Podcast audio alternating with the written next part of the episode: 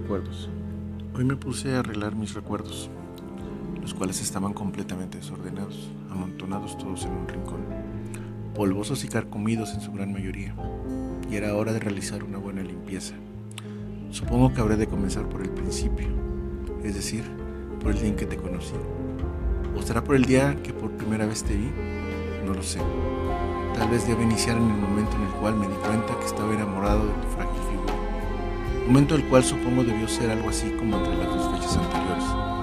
¿O será mejor iniciar cuando confesé ante tus azorados ojos la pasión que me consumía, la cual me conducía a ti? Sí, eso sería lo más lógico. No sé cómo hayas acomodado tú esos mismos instantes, pero supongo que habrás hecho algo parecido.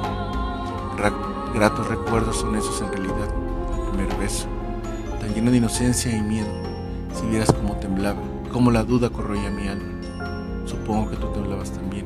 ¿Qué fue primero, el beso o la rosa? No lo recuerdo bien. Es una lástima que no estés aquí para ayudarme a despejar mi duda, ya que después de todo, esos recuerdos nos conciernen a los dos y jamás estarán completos mientras nosotros no los complementemos. ¿Recuerdas las caminatas a tu casa bajo el amparo de los rayos lunares? Recuerdo bien el anillo de plata con incrustaciones de ámbar. Sí, ese que te regalé un sábado en el café en Coyoacán. ¿Sabes? He olvidado el motivo de mi obsequio. Era tu santo, tu cumpleaños.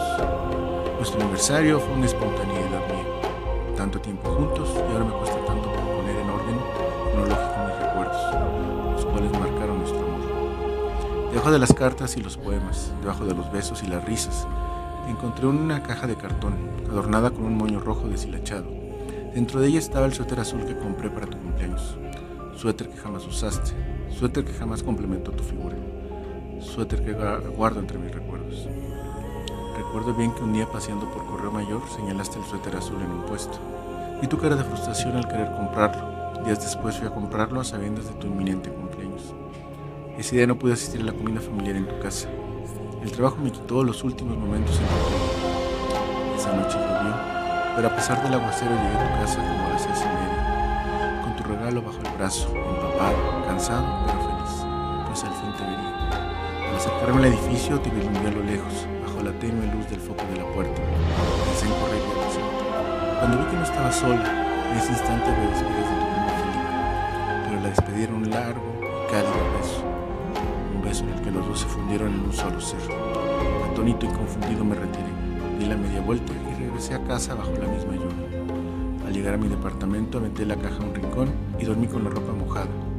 No tenía fuerza ni para desvestirme. El sueño llegó a la par que la convicción de sentirme traicionado. Esa fue la última vez que te vi. Al otro día desconecté el teléfono y empecé a buscar un nuevo departamento. Mientras lo encontraba me, me mudé a casa de un primo. Sé por los vecinos y mis familiares que tú me buscaste insistentemente. Incluso que esperaste toda una noche a que yo retornara, pero fue inútil. Nadie supo darte razón de mi paradero. Ahora vivo en otro lugar, lejos de ti, pero rodeado de mil recuerdos que hacen mi existencia menos solitaria.